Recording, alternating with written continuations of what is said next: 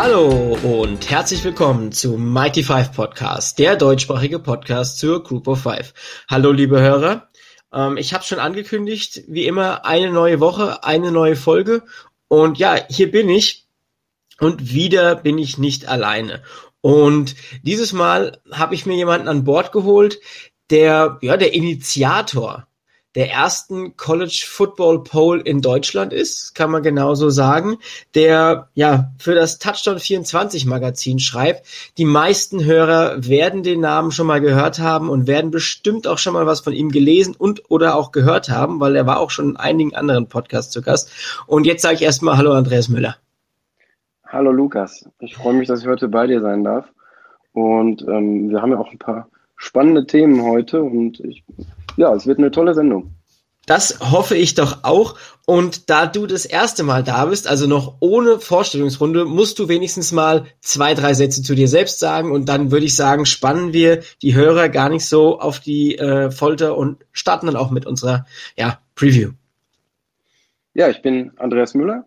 Ähm, ich bin Redakteur für College Football, für das Touchdown 24 Football Magazin in der Printausgabe und ich habe zwei Bücher zum Thema College Football veröffentlicht.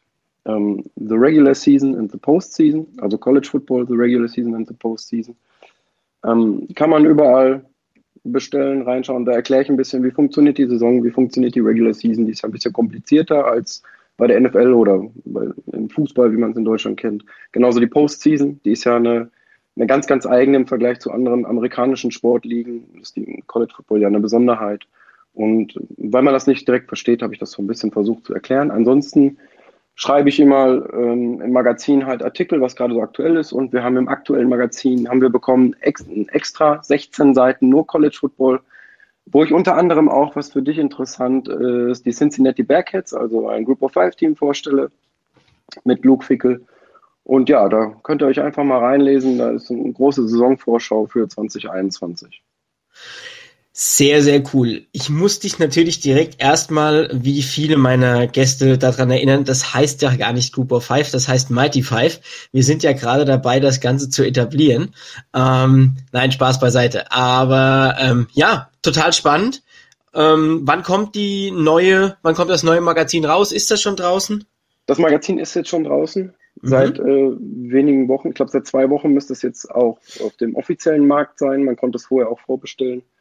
Ähm, es ist die aktuelle Ausgabe und wir haben extra einen großen Teil College Football diesmal gekriegt, weil wir in der nächsten Ausgabe äh, kalenderbedingt äh, die NFL-Vorschau haben, dementsprechend nur NFL-Teams und deswegen haben wir jetzt die College-Saison-Vorschau vorgezogen und da ist auf 16 Seiten alles drin, unter anderem Regelunterschiede, College, NFL, also da erkläre ich auch mal, was der was sind so die, die größten Unterschiede, worauf der Zuschauer achten muss? Dann, ähm, was ist das Besondere am College Football? Was macht die Faszination aus? Haben wir einen Riesenartikel mit drin.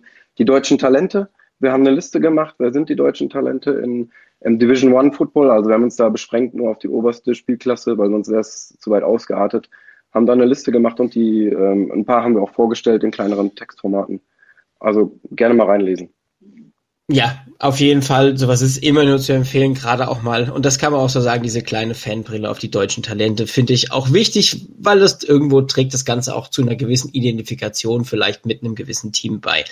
Aber ja, nicht lang schnacken, Koppennacken, sagt man im Norden, glaube ich, wenn man was trinken möchte. Aber ich würde sagen, äh, dasselbige können wir auch drauf ansetzen, wenn es darum geht, mit unserer Preview zu beginnen. Und ja, ich hatte meinen Gästen immer die Wahl gelassen, was sie gerne mm, ja vorstellen möchten mit mir, welche Preview sie gerne machen möchten mit mir. Und ja, deine Wahl fiel auf die Sunbelt Conference West. Und Jetzt bin ich ja mal ganz gespannt. Wir haben hier fünf Teams, also die Sunbelt ist tatsächlich nur mit zehn Teams bestückt, relativ klein. Da gibt's andere, die deutlich, deutlich größer sind. Ja, also die Conference USA ist zum Beispiel mit 14. Das sind an der Zahl vier mehr. Also eine relativ kleine Conference, eine Conference, die ja, letztes Jahr von sich reden gemacht hat. Über eins der Teams werden wir heute auch sprechen. Und wir fangen aber erstmal bei einem Team an, was letztes Jahr nicht ganz so erfolgreich war, um es mal nett auszudrücken, weil die University ähm, of äh, Louisiana at Monroe Ähm, das ist, äh, müssen wir nachher, wenn wir nochmal hören. Deswegen Ed Monroe, die ULM Warhawks waren letztes Jahr sage und schreibe bei null Siegen, zehn Niederlagen und in der Sunbelt war man bei 0 zu 7. Also man hat wirklich alles verloren. Hat zwar nur ähm, FBS-Gegner gespielt, also keine kleinen Colleges. Nichtsdestotrotz ja, das war keine gute Saison. Man hat insgesamt ähm, jedes Spiel mit mindestens 31 Punkten verloren. Und ja, das höchste, was man mal eingeschenkt bekommen hat, war am 28. November gegen die Louisiana Raging Cajuns und da hat man 70 Punkte eingeschenkt bekommen. Also absolut keine gute Saison gespielt. Mm, trotzdem konnte man relativ solide dafür recruiten. Also man war wirklich schlecht, hat aber knapp zweistellig recruited. Man war die Nummer 99 im ganzen Land. In der Sunbelt war man die 15 und man konnte insgesamt 19 Spieler ähm, ja, recruiten und 10 Transfers an Land angeln. Also einiges an neuen Spielern. Und ja, hast du noch was erstmal zu den Recruits? Ja, man muss sogar, also das war erstaunlich gut, was Louisiana Monroe da gemacht hat. Man muss bedenken, von diesen 19 Commits, die sie haben, sind alleine 16 Three-Stars. Also das ist so für Sunbelt-Verhältnisse eigentlich das Höchste, was man an Land ziehen kann. Man war ähm, übrigens vor Teams wie Buffalo aus der Mac Action oder Oregon State oder Liberty, die ja letztes Jahr auch ganz gut waren und auf dem Vormarsch sind. Also da hat man sich gut positionieren können, obwohl man eine 0 und 10 Saison hingelegt hatte. Was ich überraschend und man war in der West Division sogar, wenn ich das richtig auf dem Schirm habe, Zweiter hinter Louisiana im Recruiting. Mhm. Ja, spannend, tatsächlich. Also das hätte ich auch so nicht erwartet nach dieser, nach, dies, nach dieser Katastrophensaison. Aber ähm, hier scheint wohl vielleicht auch ein bisschen der neue Headcoach Terry Bowden ähm, ja, gezogen zu haben. Ist ein ganz, ganz erfahrener Headcoach, also über 24 Jahre schon im, im Business.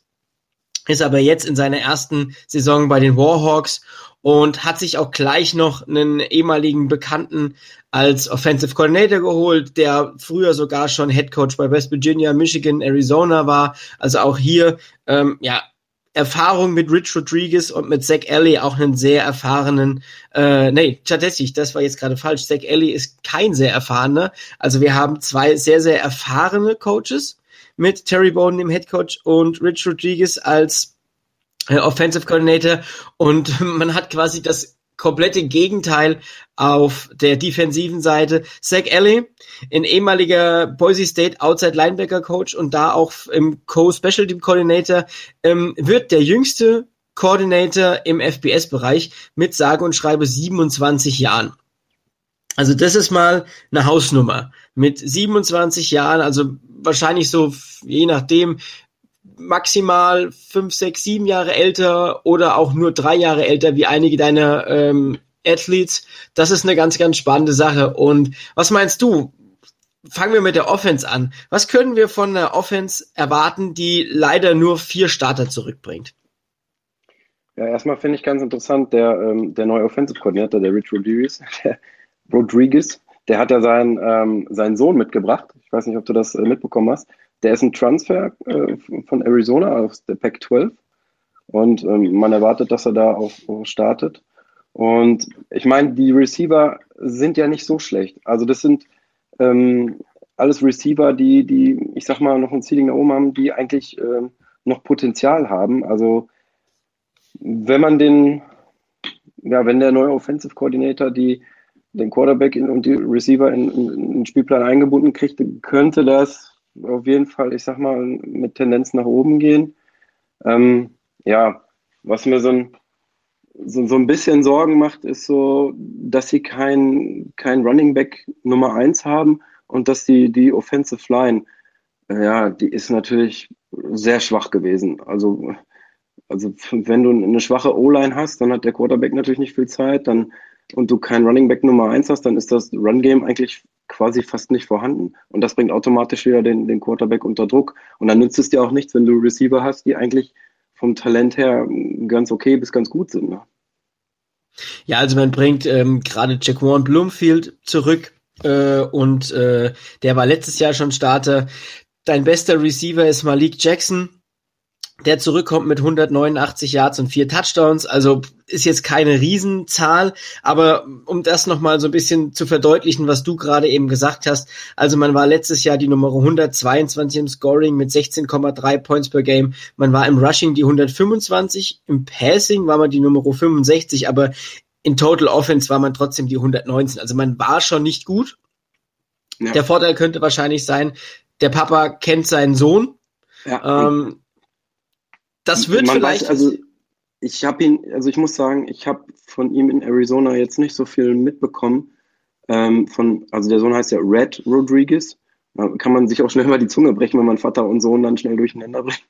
Ähm, ich weiß gar nicht, ähm, wie schnell er ihn eingebunden kriegt und wie, wie gut er dann direkt auf dem, auf dem Feld als Starter geplant ist. Darüber habe ich jetzt nichts finden können in der Recherche, ob er auch direkt starten soll. Weißt du da was? Das ist wohl der aktuelle Plan. Also ich meine, der letztjährige Starter Colby Suits, der für acht Touchdowns äh, bei 1537 Yards und sieben Interceptions geworfen hat, der wird wahrscheinlich sogar nur die drei und der langjährige Backup Jeremy Hunt wird wohl den Backup-Job äh, haben mit einem Shut auf den äh, Starting-Job. Aber ja, natürlich keine gute Ausgangslage für die gesamte Offensive, äh, für die ganze, gesamte Offensive. Also kaum Running Back, kaum ähm, kaum O-Line-Starter, die zurückkommen, beziehungsweise die waren nicht besonders gut und ein prinzipiell talentiertes Receiver-Core. Äh, ja, schwierig würde ich es jetzt mal ganz gut formulieren und kommen wir jetzt zu dem Teil, der vielleicht ein bisschen spannender werden könnte. Einfach auch vor dem Hintergrund, dass man so einen ganz jungen äh, Defensive Coordinator hat. Er bekommt acht Starter aus dem letzten Jahr zurück. Was glaubst du, könnte die Defensive hier vielleicht ein gewisses Maß an Verstärkung beziehungsweise stärker sein wie die Offensive? Ist das der bessere Part? Wenn du dir die Zahlen vom, vom letzten Jahr anguckst, haben sie im Schnitt 42 Punkte kassiert. Also da kann man eigentlich fast gar nicht vom stärkeren Teil ausgehen. Ähm, es ist ja immer so dieses, ja, wie viel Starter kriegt man zurück? Ich finde, das ist auch immer so ein kleiner Trugschluss im College Football. Oft wird ja gesagt, ja, da kommen viele Starter zurück, das bedeutet automatisch klar Erfahrung. Aber das bedeutet ja nicht, dass, dass sie dann besser sind. Wenn du letztes Jahr sieben Starter oder acht Starter hattest, die nicht gut waren, die 6,85 Yards pro Play kassiert haben und ähm, fast pro Spiel 250 Rushing Yards zugelassen haben. Also, boah, ich weiß nicht, ob das dann so gut ist, wenn du sieben Starter zurückkriegst. Und was sie jetzt gemacht haben, ist natürlich, sie haben ähm, ein Transferportal zugeschlagen.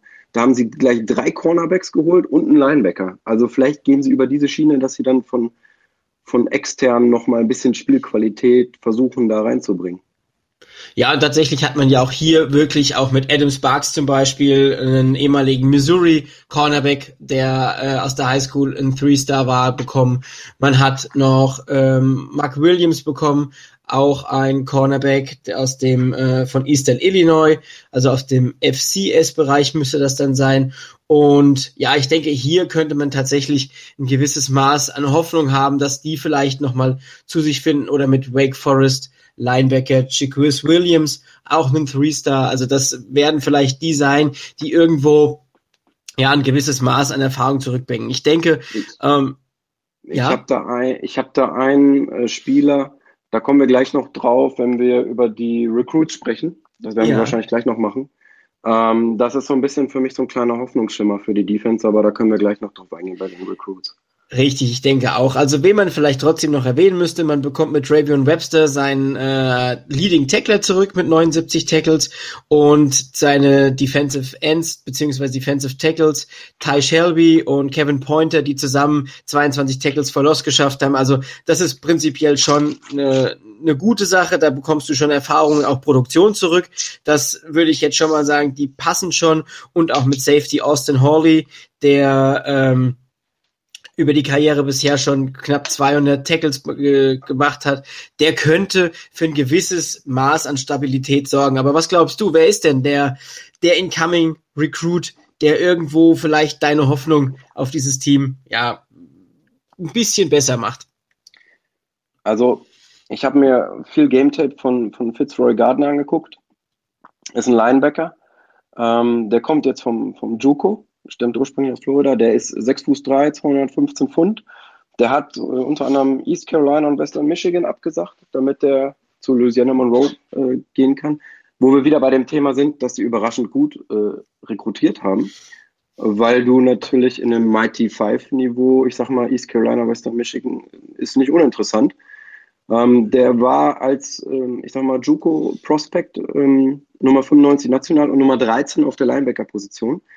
Und ähm, was mir im Game Tape besonders aufgefallen ist, er hat ein unheimlich gutes Spielverständnis, eine unheimlich gute Spielübersicht ist ein absoluter Quarterback-Hunter, also hat diesen Instinkt zum, zum Quarterback hin.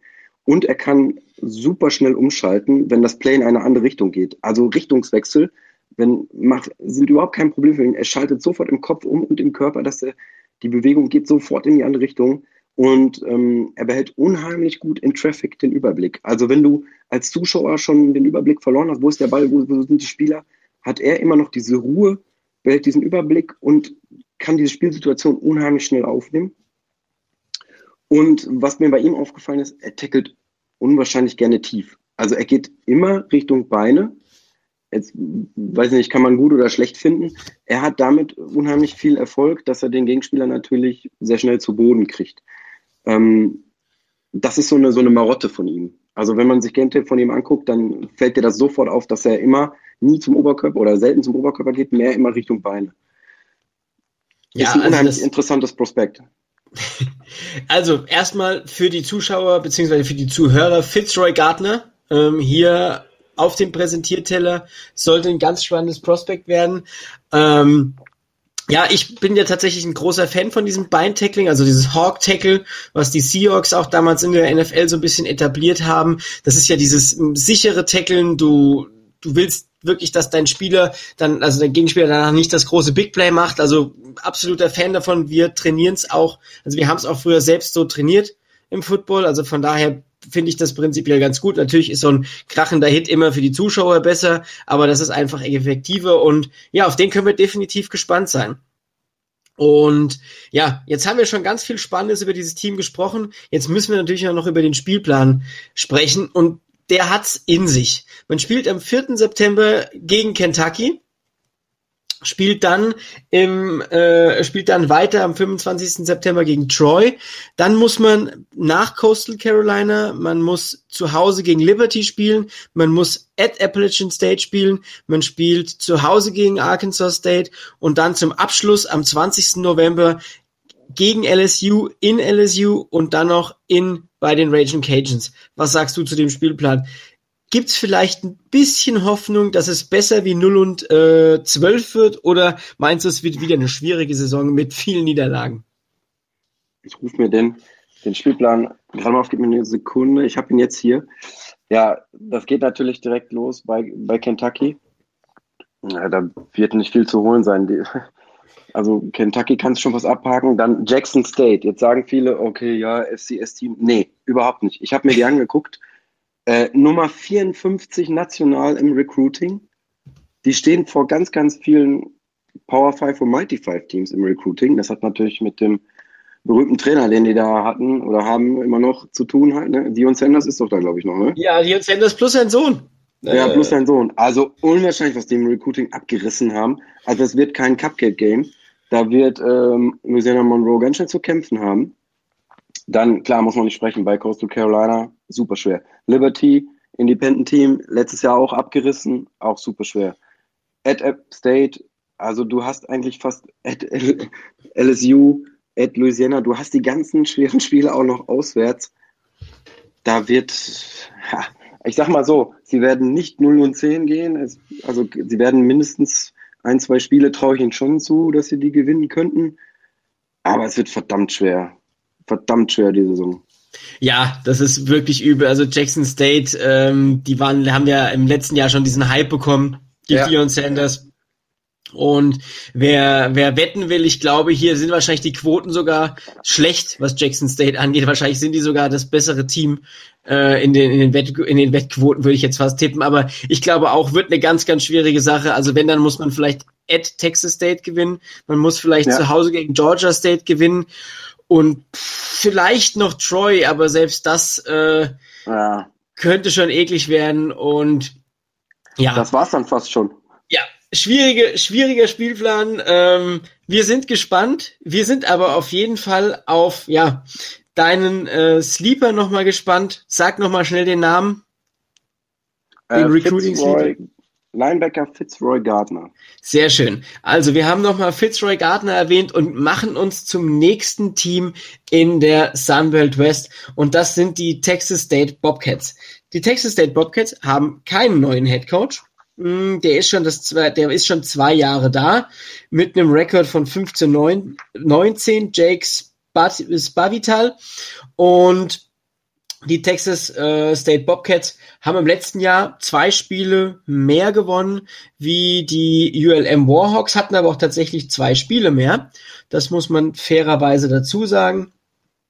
Mm, man ist zwei und zehn gegangen, ist zwei und sechs in der Sunbelt gegangen mit Siegen unter anderem über ULMV und Arkansas State. Arkansas State mit nur zwei Punkten, aber man hat gewonnen. Und ja, hier haben wir eine Recruiting Class, die wir sprechen über ein Team gerade bei den Warhawks, die letztes Jahr 0 und 10 gegangen sind und jetzt über ein Team, was 2 und 10 gegangen ist. Eine Recruiting Class, die nur aus fünf Recruits besteht und damit auch weit abgeschlagen die letzte den letzten Platz in der ähm, Sunbelt West belegen. Man hat zwar noch 17 Transfers ins Haus holen können, können aber nichtsdestotrotz nur drei Three Stars bekommen man bekommt zwar mit D-Liner Dewan Sears einen guten Juco-Spieler, die Nummer 62 national und auf seiner Position die Nummer 12, aber ansonsten schwierige Sache.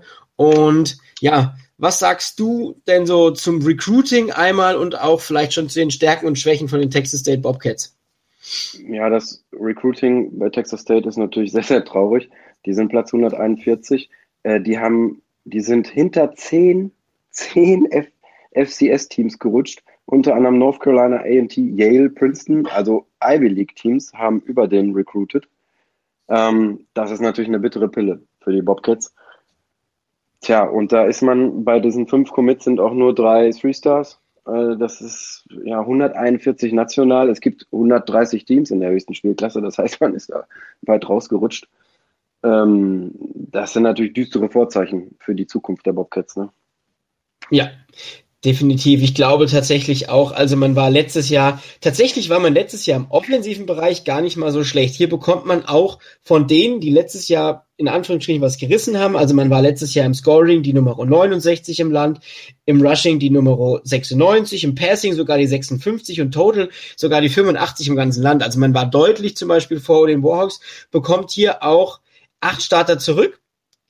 Was vielleicht ganz wichtig sein könnte, man bekommt ähm, seinen ähm, ja, Starting Quarterback, also man musste zwei starten, äh, Brady McBride zurück. Brady McBride, ehemaliger Transfer von den Memphis, Memphis Tigers, doch.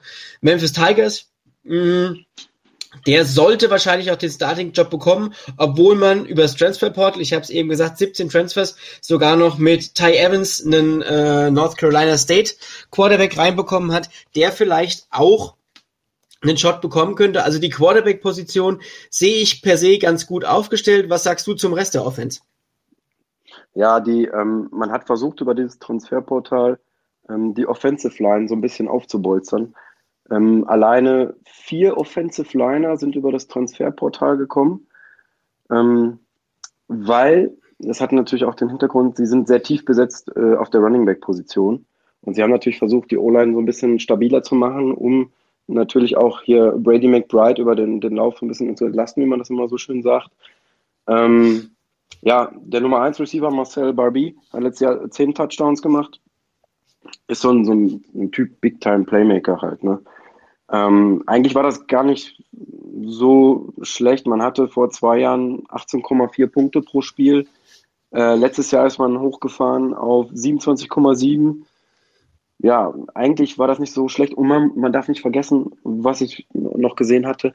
Sie haben ja zwar letztes Jahr zehnmal verloren, aber sechs dieser Niederlagen waren mit zehn oder weniger Punkten. Also es waren immer knappe Spiele. Das heißt, die waren letztes Jahr gar nicht so schlecht, wie sie Statistik manchmal aussagt halt. Ne?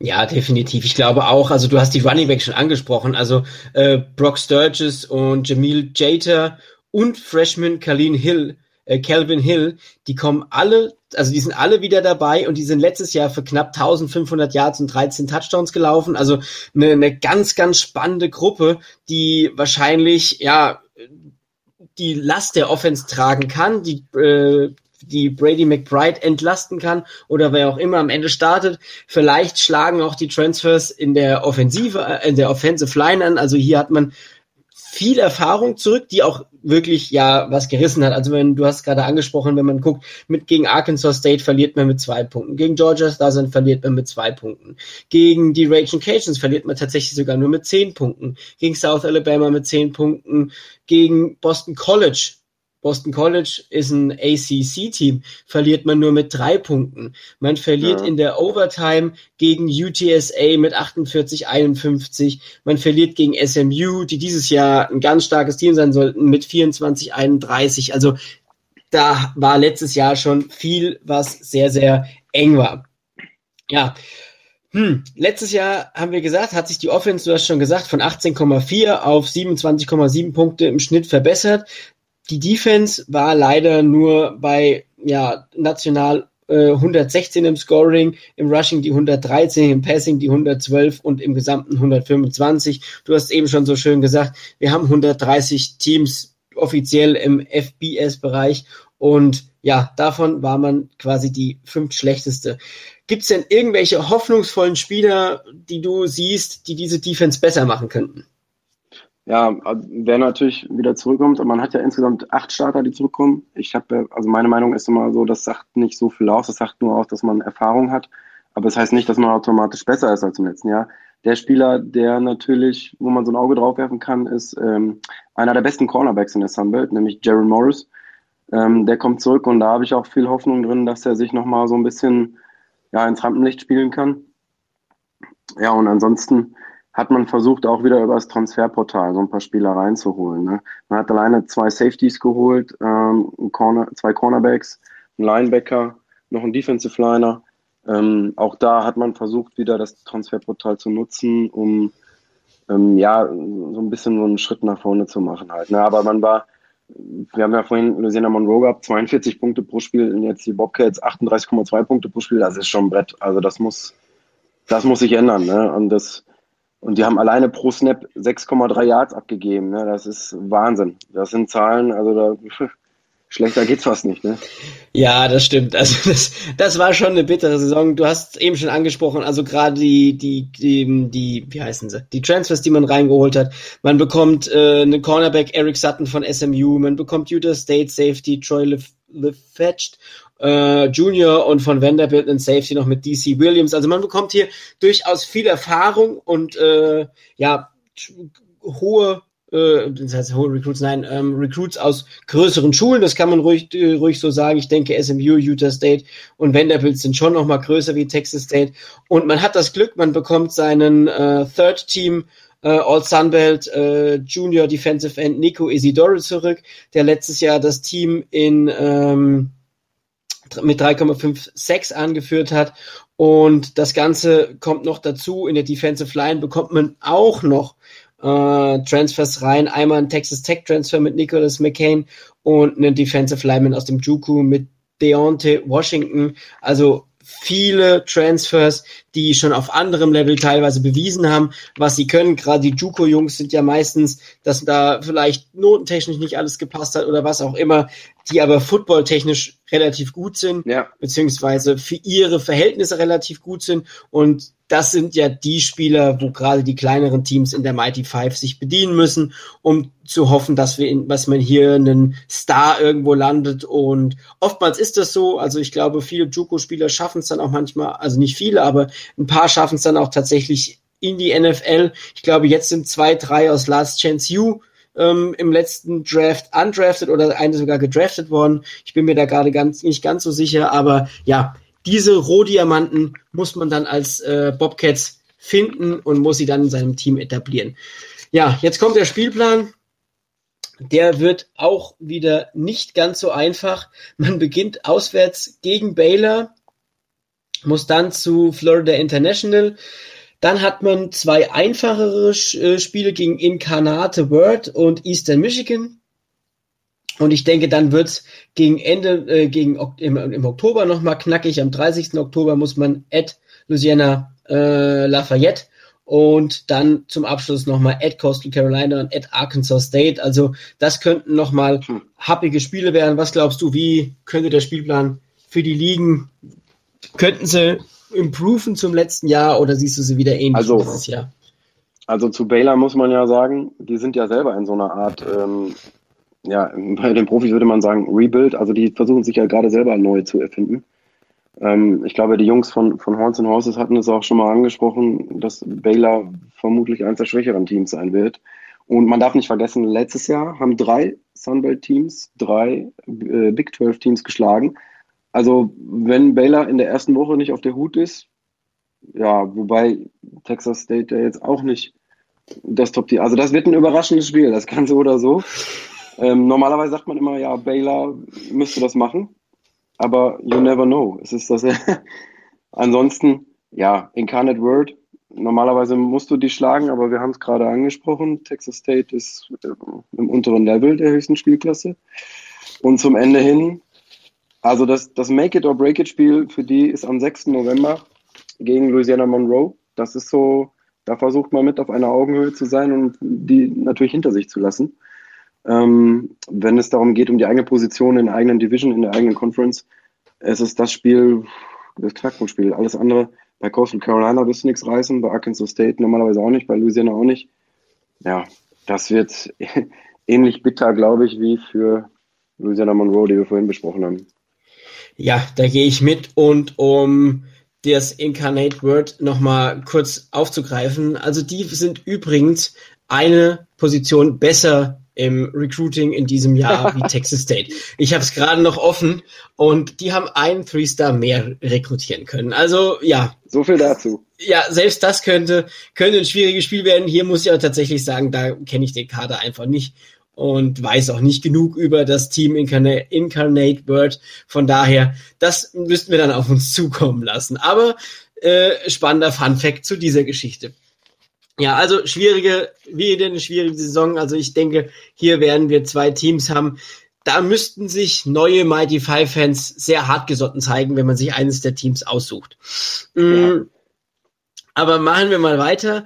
Und jetzt geht's zu den South Alabama Jaguars. Die South Alabama Jaguars haben einen neuen Head Coach. Ähm, man bekommt Kane Womack, Kane Womack, ehemaliger Indiana Defensive Coordinator, 34 Jahre alt, also auch einen jungen Headcoach, den man sich hier ins, äh, ins Team holt, bekommt dazu noch natürlich dann, wie das meistens einhergeht, auch einen neuen OC mit Major Applewhite und einen neuen DC mit Corey Bethune. Und ja, die South Alabama Jaguars waren letztes Jahr gar nicht so schlecht. Also man ist 4 und 7 in der gesamten Saison gegangen, 3 und 5 in der Sunbelt, also das passt schon. Man hatte unter anderem Siege über Texas State, ULM, also die zwei Mannschaften, die wir gerade eben besprochen haben, hat gegen Southern Miss gewonnen und man hat noch gegen Arkansas State gewonnen. Den Rest hat man verloren, waren aber auch ein paar fiese Spiele dabei. Tulane, UAB, das war jetzt auch kein Fallobst aus der AAC und aus der Conference USA. Also alles nicht so einfach. Nichtsdestotrotz, vier Siege und man bekommt seinen Starting Quarterback zurück. Und ich glaube, das könnte vielleicht eine Stärke sein, aber ja, nicht nur der Starting Quarterback könnte eine Stärke sein, sondern es könnte dann vielleicht noch eine Stärke sein. Das sind nämlich schon mal die Commits, weil man ist, naja, wenigstens besser wie die beiden anderen. Äh, man ist national die Nummer 124, in der Sunwelt nur die 9, das heißt, naja, nicht, nicht ganz so gut wie die äh, Warhawks, aber besser wie die Bobcats. Man hat tatsächlich nur drei Spieler aus dem ähm, aus dem JUCO bekommen, die in der Top 120 waren. Der beste Recruit diesem Jahr ist Lamondre Brooks. Ähm, der ist auch der fünfthöchste Recruit der Uni. Aber warum ich eben beim Thema Recruiting, und da sprechen die auch meistens über die Transfers, ähm, ja, ein bisschen in Schwärmen geraten bin, ist, der beste Transfer sollte nämlich Quarterback Jake Bentley sein. Der war drei Jahre Starter bei South Carolina und ein Jahr Starter bei Utah State. Und ja, das ist wahrscheinlich echt eine echte Stärke, oder was meinst du? Ja, der bringt auf jeden Fall Stabilität ähm, an das Center, was letztes Jahr ein bisschen gefehlt hat. Und ist er jetzt Senior, Super Senior? Ich weiß gar nicht. Wenn er drei Jahre bei South Carolina gespielt hat, ein Jahr bei Utah, müsste er eigentlich jetzt Super Senior sein, nach meiner Rechnung. Oder ist er Red, uh. äh, Redshirt Senior? Oh, das habe ich gar nicht, habe ich gar nicht im Blick gerade. Ich gucke schnell nach. Auf jeden Fall bringt er eine Menge Erfahrung mit und alles auf SEC Pac-12, also Power 5 Niveau. Und ähm, er hat den großen Vorteil, dass er zu einer unheimlich, Gruppen, unheimlich guten Gruppe von, von Receivern äh, spielen kann. Also das Receiving Core ist ähm, unheimlich gut im, im, im Sunbelt-Vergleich und hat einen der, ähm, der, der besten Talente, finde ich, landesweit, nämlich Jalen Tolbert. Ja, definitiv. Jalen Tolbert, äh, ja, ein All-Sunbelt Wide Receiver, der letztes Jahr in der verkürzten Saison trotzdem noch für 1085 Yards äh, Bälle gefangen hat, dazu noch acht Touchdowns, also ein Wahnsinnsspieler, den er da äh, an seine Seite bekommt, egal wer da jetzt äh, Quarterback wird. Also die andere Wahl, der letztjährige Starter, Desmond Trotter, könnte prinzipiell ja auch noch starten. Wahrscheinlich wird's natürlich ähm, der gute Jake Bentley. Also Jake Bentley ist ein, jetzt müssen wir das gerne nachgucken, ist am 24.03.2016 committed. Das heißt, er war in der Class of 2016. Das heißt 16, 17, 18, 19, 20, 21. Ja, super Senior. Wahrscheinlich hat er sogar noch ein Redshirt mit drin gehabt. Also in Redshirt Senior, Super Senior. Redshirt Super Senior. ja, also der ist schon ein paar Tage im College, äh, ist jetzt aktuell 23. Also wenn der nächstes Jahr in die NFL gehen würde, würden wahrscheinlich, äh, ist, wär, der ist so alt wie Sam Darnold. Ja, oh 23. Wahnsinn. Also, sie, wo sie letztes Jahr ein bisschen Probleme hatten, war ja im Laufspiel. Da haben sie ja nur 2,9 Yards pro Carry gemacht. Und da haben sie jetzt auch einen Transfer mit reingeholt, den ich super interessant und super spannend finde. Ähm, nämlich Kareem Walker.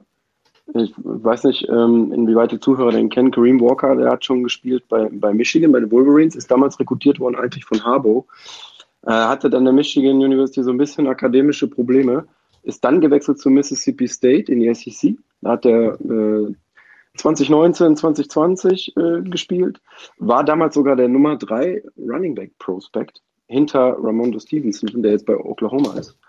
Und ähm, ich habe mir unheimlich viel Material nochmal von ihm angeschaut, also Tape. Ich, ich finde ihn mega talentiert, er hat super viel Potenzial. Und wenn sich jetzt Zuhörer ihn angucken wollen, der hat so ein bisschen so eine Optik, finde ich, wie Derrick Henry. Ist so ein Derrick Henry Light. So eine, so eine, also ich will jetzt nicht sagen für Arme, eher so, so ein Light. Hat unheimlich, unheimlich coole Spin-Moves und er bricht die ersten Tackle. Also das ist Wahnsinn, was er für eine körperliche Durchsetzungsfähigkeit hat. Also der erste Tackle geht fast immer, äh, den kann er fast immer überwinden. Und es braucht oft zwei Defender, um ihn aufzuhalten. Ähm, und er kreiert noch jedes Mal Yards after Contact, was natürlich auch sehr, sehr wichtig ist. Schnelle Richtungswechsel sind für ihn auch kein Problem. Und ab und zu kann er auch den Ball fangen. Da ist er aber nicht so oft eingesetzt worden. Ich weiß nicht, ob er es sogar noch besser könnte, aber jedes Mal in diesem Spielsystem oder in diesen ähm, Angriffs, äh, Spiele, die, oder Angriffsspielzügen, die mit ihm gemacht wurden, ist er nicht so oft eingesetzt worden als Finger. Also ganz selten. Wenn aber, hat er sicher gefangen. Also ich weiß nicht, man sollte ihn da vielleicht nochmal öfter ausprobieren. Vielleicht ist er auch so ein, so ein Receiving Back, kann man ihn da vielleicht auch öfter mal einsetzen. Auf jeden Fall ähm, finde ich ihn sehr, sehr spannend, sehr, sehr interessant. Und wenn er jetzt, ich sag mal, mit so einem Quarterback, mit so einem Receiving Core, da könnte die Offense von South Alabama richtig Spaß machen nächstes Jahr. Ja, da gebe ich dir definitiv recht. Man hat sich dazu auch noch ähm, ein bisschen was auf, als, auf, als, als offensive Hilfe für die O-Line geholt. Die war letztes Jahr im Rushing, du hast schon gesagt, war man nur die 112 im ganzen Land. Im Passing war man tatsächlich äh, unter den Top 50. Also du, du hast gesagt, man hat Jalen Tolbert, den Wide Receiver, der bringt dir viel. Man hatte keine Running Backs, jetzt hat man immer noch Jalen Tolbert. Man hat äh, sich mit Kareem Walker einen guten Running Back reingeholt. Man hat unter anderem Transfers von Michigan State, von äh, North Texas und von Mississippi State ähm, noch in die Offensive Line geholt. Also hier ist viel frisches Fleisch reingebracht worden. Ich habe gerade die Liste geguckt. Ich habe gerade die Liste geguckt. Fünf O-Liner übers Transferportal. Ja. Ich habe jetzt gerade offen die, ja genau, und dann kommt noch von Louisiana, äh, ähm, Louisiana Tech ist noch einer dabei und von äh, Southern Missouri State äh, noch einer dabei. Also das zu der O-Line, die letztes Jahr Probleme hatte, sollte das auf jeden Fall helfen. Dazu noch einen guten Running Back, einen guten Quarterback und äh, einen guten Wide Receiver. Also hier hat man viel Neues reingeholt. Und wo wir bei neu sind, das wird auch eine Sache sein, die die Defense, mit der die Defense so ein bisschen zu kämpfen haben wird, weil Womack war auch schon mal als Coordinator bei äh, South Alabama von 2016 bis 2017 und bringt jetzt die ähm, 4-2-5 Defense wieder mit rein. Also du, du bekommst jetzt wieder eine neue Defen Defensive mit rein, was hierbei vielleicht ein bisschen äh, interessant ist, beziehungsweise was man wissen muss. Ähm, man hat, äh, Womack benutzt diese zwei Hybrid-Positionen, einmal den Wolf, das ist eine Mischung aus Edge und Outside Linebacker, also das ist quasi dieser Stand-up Edge Player, Outside Linebacker und den Husky, also man hat hier Hunde, beziehungsweise ja, Tier, äh, Hunde, doch Hunde, Husky, ist ja, sind ja beides äh, quasi, also doch ein Hund ist der Husky und der Wolf ist ja die Ursprungsform des, des Hundes. Von daher passt das. Also man hat hier diese Hundeposition und der Husky ist der Linebacker, der Safety, also diese Hybridposition, die wir irgendwo haben. Das ja kommt jetzt ja zurück, beziehungsweise das etabliert er jetzt hier. Und ja, was siehst du als Stärke in der Defense und was siehst du eher so als Schwäche in der Defense? Also du hast es ja gerade schon angesprochen, äh, Womack wird äh, quasi ein neues System implementieren. Man hat insgesamt neun Returning Starters. Und das ist jetzt dieses eben, ja, jetzt kommen neun Leute zurück, die sind ein anderes System gewohnt. Jetzt musst du die natürlich quasi komplett umstellen. Wenn Womack jetzt, ich sag mal, ein bisschen mehr frisches Blut gehabt hätte, was er selbst persönlich einstellen kann, ist es vielleicht leichter. Ich weiß nicht, ob dieser Übergang zu diesem neuen System so fehlerfrei funktionieren wird. Das wird man abwarten müssen. Ähm, für mich der interessanteste Prospect ist immer noch äh, Safety Keith Gellman. Das ist einer der, der, der besten Defensive Backs in, in der Sunbelt Conference. Also da kann man so ein bisschen so ein, als Zuschauer so ein Auge drauf halten. Ähm, ja, was ein bisschen Sorgen gemacht hat, wir haben letztes Jahr auch 27,3 Punkte abgegeben, 6,4 Yards pro Snap. Das ist natürlich auch sehr, sehr viel. Puh. Ähm, aber sie haben halt auch einen neuen Defensive Coordinator, ne? Corey Batoon, Batoon, das spreche ich ihn richtig aus. Mhm. Ja. Ähm, da hofft man natürlich, dass er die Defense so ein bisschen voranbringt. Ähm, und sie hatten kaum Pass Rush. Sie haben letztes Jahr nur, nur 13 Sacks auf die, die Bühne gebracht, aufs Feld gebracht. Ähm, und man hat ja lediglich zwei Incoming Transfers. Ja gut, man hat ja eh neun, neun Starter, die, die zurückkommen. Das heißt, da sah man nicht so das Need. Interessant wird halt sein, wie schnell kann diese Defense ein neues System auf das Gridiron bringen. Ne? Das ist natürlich schwierig. Ja, definitiv. Ich glaube, die, die, die, die große Schwachstelle war auch, glaube ich, eher die Passing Defense. Du hast es eben schon angesprochen ähm, was man da zugelassen hat. Und der war die Passing Defense war tatsächlich bedingt auch durch diese schlechte Sack Rate. Also das, das spielt ja immer mit äh, zusammen. Also wenn du keinen Druck auf den Quarterback hast, müssen deine Cornerbacks oder deine Safeties länger ihre äh, Coverage halten. Und umso länger das dauert, umso eher, umso höher ist die Wahrscheinlichkeit, dass du da natürlich ja am Ende jemanden frei bekommst. Hier könnte man hoffen, dass vielleicht ähm, Nose Tackle Genorius Johnson ähm, wieder gut spielen könnte. Also der war letztes Jahr schon eine, äh, eine Waffe in der Mitte des Feldes. Der wird wahrscheinlich wieder spielen. Oder auch äh, Chris Harrison, der sollte diese Wolf-Position spielen können und sollte da vielleicht ja den einen oder anderen Sack machen können. Und ja, man kann gespannt sein, wer am Ende auf der Husky-Position spielt, weil die ist ja nach, nach so dem, was man lesen kann, relativ offen da wird es ein Battle geben, wer da am Ende spielt. Ähm, zwei Namen wären hier vielleicht Patrick Rousset äh, oder Jam, Jam Banks, ein Freshman. Und ja, spannendes Team, die natürlich auch äh, ja eine relativ solide Saison hatten, natürlich auch mit Siegen über Gegner, gegen die man gewinnen muss, gegen die man gewinnen musste. Und die 2021er Saison würde ich sagen, fängt bis zum vierten Spieltag relativ in Ordnung an. Man spielt gegen Southern Miss, Bowling Green und Alcorn State. Also das ja. sind Teams, die man eventuell gewinnen könnte. Dann kommt natürlich ja. die Raging Cajuns. Das wird blöd am 2. Oktober. Dann kommen so ein bisschen die Wochen der Wahrheit. Man spielt gegen Texas State, Georgia Southern und ULM. Also das sind die Gegner, die man im letzten Jahr schlagen konnte, beziehungsweise gegen Georgia Southern hat man verloren, aber ULM könnte man schlagen und dann geht's zum Schluss nochmal mit einem ganz harten November weiter. Also man spielt am 6. November gegen Troy, das ist vielleicht noch das einfachste der Spiele, aber dann spielt man at Appalachian State, at Tennessee und zum Abschluss zu Hause gegen Coastal Carolina. Aber ich glaube, ja, das könnte auch ein ziemlich schwieriges, äh, ein schwieriger November werden, oder was glaubst du? Ja, ich habe den Spielplan gerade auch vor mir liegen. Also das Ende ist natürlich ein Brett, gerade die letzten drei Spiele. Puh, also es kann sein, also wenn man jetzt nüchtern von den Zahlen geht und von dem, was auf dem Papier steht, dass der Saisonbeginn hui, Saisonende fui, aber es kann natürlich auch sein, wenn diese Offense, die ist ja sehr, sehr vielversprechend, wir haben es ja gerade angesprochen, wenn die am Anfang ins Rollen kommen und ich sag mal, die ersten drei Spiele vielleicht sogar gewinnen, dann haben sie eine Bye-Week, bevor sie gegen Louisiana spielen. Dann sind sie ausgeruht, vielleicht mit drei Siegen im Rücken, könnten unangenehm werden für Louisiana, man weiß es nicht. Ähm, wenn die dann so ein bisschen den Wind mitnehmen, ja, könnte es natürlich, eine, ich sag mal aus South Alabama Sicht eine positive Saison werden. Wenn alles normal verläuft wie auf dem Papier, ist es am Anfang, ich sag mal, ein paar Siege und am Ende kriegt man auf die Mütze. Das muss man jetzt abwarten. Ne? Das ist aber, der Spielplan hat so Berg und Tal, kann man sagen. Ja, ich denke, wenn man diese ersten drei Spiele gewinnt, dann hat man schon viel Positives für die Saison erreicht. Also ich glaube, für die letzten Wochen erwartet da keiner die, die großen Bäume. Also und Bowl sollte drin sein. Also wenn man mit der Offense und dem Spielplan könnte im Bowl bauen soll, also sind, dazu sind ja nur sechs Siege nötig oder die, die ja. 50 Prozent, eventuell mit viel Glück auch mit fünf Siegen. Ähm, da müssen dann aber noch diverse andere Regeln greifen. Das wäre jetzt zu weit, um das hier auszuführen, aber es ist möglich. Also mit dieser Offense kannst du ein Bowl-Spiel erreichen. Ja, glaube ich auch. Könnte tatsächlich spannend werden. Also gerade Jake Bentley, das ist natürlich eine echte Waffe, dieses, dieses Super Senior-Jahr, das wird, wird gerade einigen Mighty Five Teams bringt das schon relativ viel. Da müssen wir gar nicht drüber diskutieren, wenn der eine oder andere Quarterback sagt, okay, ich sehe mich noch nicht in der NFL, ich will mich noch mal ein Jahr vielleicht auf einem auf einer Stufe niedriger beweisen ähm, und da könnte das schon definitiv interessant werden.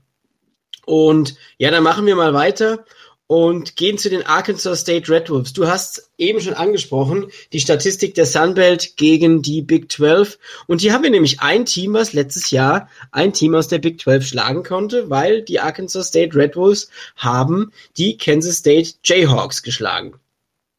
Das Wildcats war ein... Hä? Kansas State Wildcats. Oh, habe ich mich gerade vertan. Kansas, ach, Entschuldigung, ja die schmeiße ich immer durcheinander. Äh, also Kansas State geschlagen im, letztes Jahr, äh, im letzten Jahr. Ansonsten das war ein geiles Spiel. Das war ein geiles Spiel. Also für alle, die nochmal Bock haben, guckt doch mal äh, im, im Netz euch die Zusammenfassung an. Ein geiles Spiel. Ging hin und her auf Messerschneide. Arkansas State zum Schluss in Manhattan bei Kansas State gewonnen. Geiles Ding. Es gab insgesamt fünf Touchdown-Pässe der, der Red Bulls von äh, drei verschiedenen, ich nenne es mal Werfern, weil da einige Trickspielzüge auch mit dabei waren. Richtig geiles Ding. Und ähm, drei dieser Touchdown-Pässe gingen auf Wide Receiver Jonathan Adams, der in dem Spiel 98 Yards gemacht hat. Und Kansas State ist nicht das schlechteste Big 12-Team. Ja, das stimmt. Aber frag mal, äh, ich glaube, Iowa State in Woche 1, die haben das auch zu spüren bekommen, ja. dass die Teams aus der Sunbelt gemein sein können. Du hast ihn eben schon angesprochen, äh, Jonathan Adams ist weg. Mm, genauso wie der Head Coach weg ist, aber Jonathan Adams ja. ist ja zum Glück in einem guten NFL-Team gelandet. Hm, Habe ich gehört bei den Detroit Lions. Ähm, vielleicht hat er gerade der Fan aus mir gesprochen. Ähm, nein, Spaß beiseite. Also ähm, auch hier ist der Head Coach weg. Butch Jones ist der neue Head Coach. Der ist auch schon relativ erfahren, hat schon elf Jahre als Head Coach im, auf dem Buckel. Man verliert seinen Top Wide Receiver und die Saison letztes Jahr, wir haben es gerade angesprochen, war dieser eine Win, man gewinnt noch gegen Central Arkansas, man gewinnt noch gegen Georgia State, man gewinnt noch gegen ULM, ULM. Also ja, das waren bis auf Kansas State waren das machbare Gegner, wollen wir es jetzt mal so nennen, weil man verliert sonst gegen Memphis, gegen Coastal Carolina, gegen App State, gegen Troy. Man hat auch einen schweren Spieltag gehabt. Man verliert gegen Louisiana, gegen Texas State, gegen South Alabama. Also da war auch viel dabei, was man verloren hat. Man konnte aber glücklicherweise 2021 immer noch nicht besser rekrutieren wie die ähm, ULM Warhawks. man ist auch hinter denen geblieben. Man ist nur die 102 äh, national in der Sunwelt, die Nummer 6, hat 17 Commits an Land gezogen und 14 Transfers. Und wir haben im, im Vorgespräch beziehungsweise im Vorschreiben schon so ein bisschen uns darüber unterhalten, ähm, ja, dass da bei den Transfers jemand dabei ist, zu dem du so eine kleine Affinität hast, beziehungsweise eine persönliche Geschichte. Die würde ich jetzt gerne hören. Ja, es geht um Quarterback James Blackman, der kam ja von der Florida State University. Und es ist eigentlich, eigentlich eine negative äh, Erinnerung, die mir da hängen geblieben ist. Und zwar war es 2017 in seinem Freshman-Jahr. Ähm, war ich in den, in den Staaten drüben in Florida und äh, Freunde von mir, die so ein bisschen NFL mal geguckt haben, die habe ich überreden können, komm, wir gucken uns mal College Football an, weil da gar keine Ahnung von, ich wollte die so ein bisschen überzeugen, dass die Stimmung einfach super ist und ich sage, komm, wir fahren zu einem Powerhouse, wir fahren zu Florida State, da geht's ab, da ist im Stadion Stimmung, da könnt ihr euch das angucken. Ja, man hatte noch die Jahre in Erinnerung von James Winston, National Championship, das war noch so ein bisschen im Hinterkopf. Wir fahren dahin gegen NC State und ein gewisser Freshman James Blackman kommt aufs Feld und führt die Florida State an. Ja, Tenor war dann meiner Freunde, ja, coole Stimmung hier beim College Football. Ähm, FSU hatte verloren gegen NC State, richtig schlecht gespielt und äh, ähm, die, der Tenor war dann, ja, wo hast du uns da hier hingeführt, zu was für einem Team? Die sind ja gar nicht so gut. Ähm, ja, das war so, mir blieb halt in Erinnerung, klar, der Junge war ein Freshman, super nervös, Riesenstadion, Riesenfest. Das war auch, glaube ich, eins der ersten Heimspiele in der Saison. Das erste oder zweite Heimspiel, also es war auch so einer seiner frühen Start.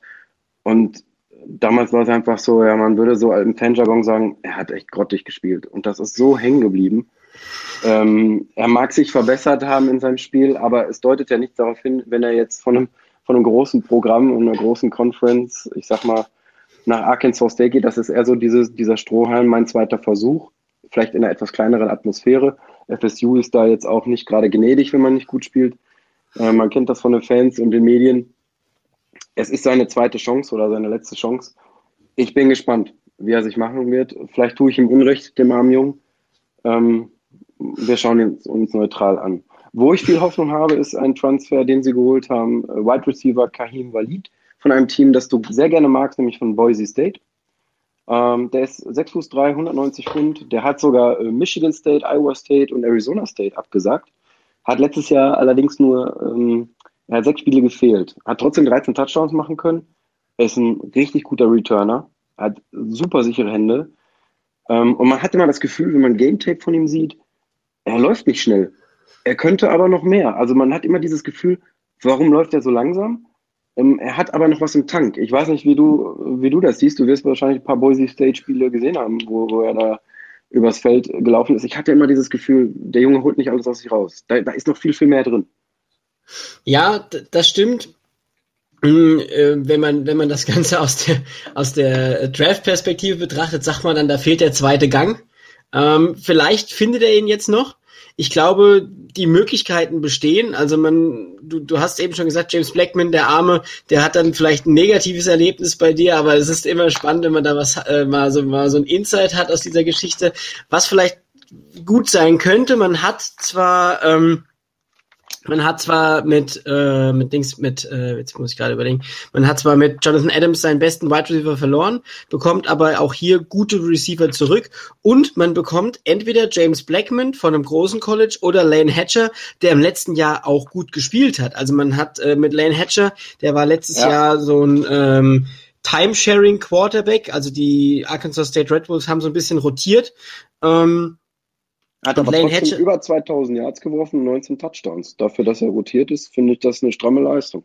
Richtig, und man war auch tatsächlich, das darf man auch nicht vergessen, also man hat zwar nur vier, vier Spiele gewonnen, aber war gerade was das Passing angeht, die Nummer zwei im ganzen College Football mit 364,4 Yards pro Spiel. Im Laufspiel lief es da nicht so gut, da war man wohl auch ein bisschen ja. mit Verletzungssorgen geplagt, da hat man aber prinzipiell auch zwei gute Spieler mit Marcel Murray, ein ehemaliger Sunbelt Freshman of the Year, der immer wieder mit Verletzungen zu kämpfen hat und mit Lincoln Pear, der letztes Jahr dein Top-Rusher war, der 450 Yards bei 72 Attempts rausgeholt hat. Also das könnte passen. Dazu noch Kahim Belid und Tabelons Hunt. Das ist ein ehemaliger Forster Wide Receiver von TCU. Der sollte spielberechtigt sein. Also das ist schon eine Gruppe, die könnte Spaß machen. Dazu kommt aus deiner Offensive Line, kommen wenigstens drei Starter zurück, also dein Left Tackle, dein Left Guard, ähm, der Wobei die Offensive Line letztes Jahr gruselig war, muss man sagen. Also die haben,